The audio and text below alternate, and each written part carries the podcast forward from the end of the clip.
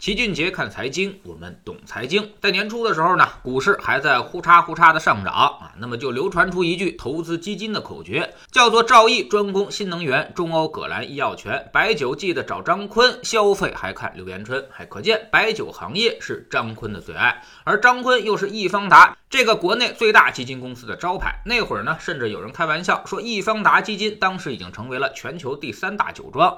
当时茅台被机构们合计持有了八千三百多万。股市值高达一千六百七十三亿元，而易方达一家公司就持有了其中的三分之二。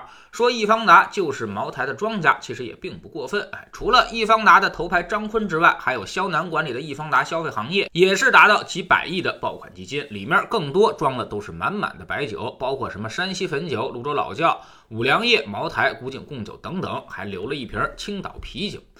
但是呢，就在昨天，这个全球第三大酒庄公布了一季度的报告。张坤在易方达中小盘这只基金上给出了明确的态度，就是减持了食品饮料等行业，重点是减持了白酒。一季度减仓五粮液二百五十八万股，减仓贵州茅台六十万股。去年底的时候呢，洋河股份和泸州老窖分别是它的第二大重仓股和第三大重仓股，分别占净值接近百分之十。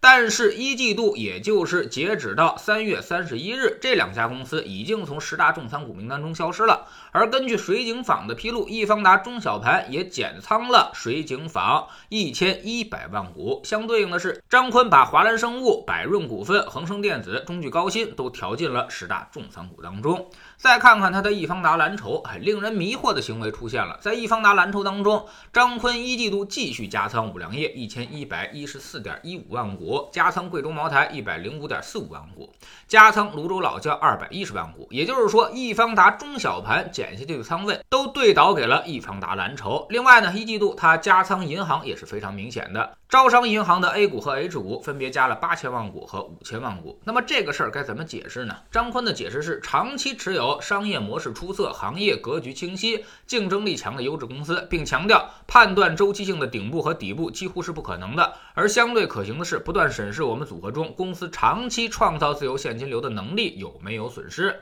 如果没有，只要内在价值能够稳步提升，股价运行中枢提升就是迟早的事情。他的意思就是说，他认为择时并不可靠，所以必须靠选股来穿越周期。有人马上跑到星球粉丝群里面来问老齐，说这个跟你说的不一样，你不是说周期为我们提供了确定性的择时机会吗？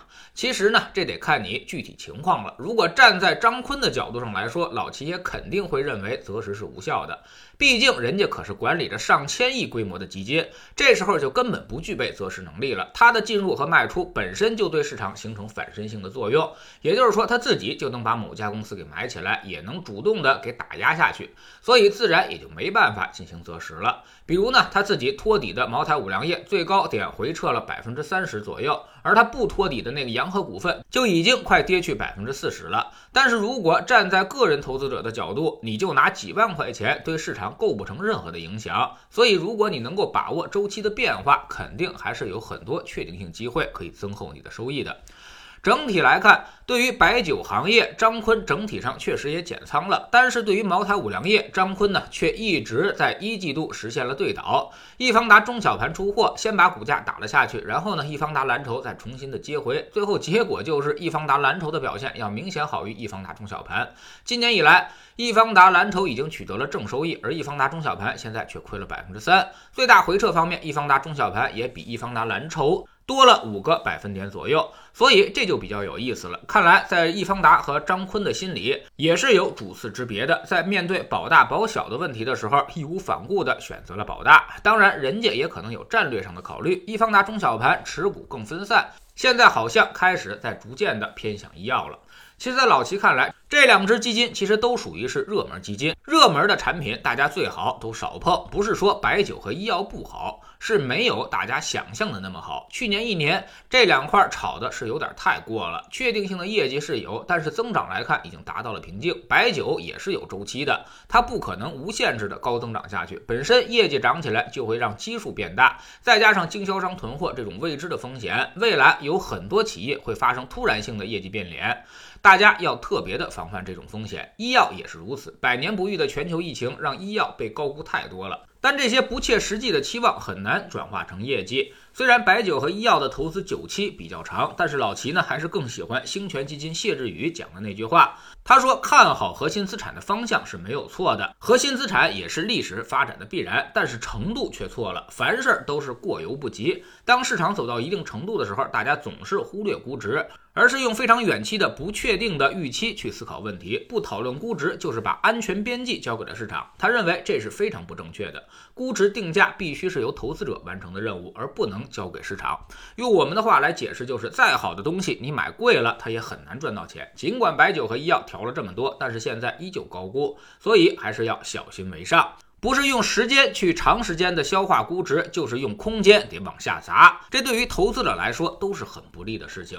知识星球秦杰的粉丝群里面，昨天市场放量大涨，我们晚上的投资课里也马上给到了解读，确实是一个非常积极、非常好的信号。但是现在能不能马上就涨起来呢？哎，恐怕也没那么容易。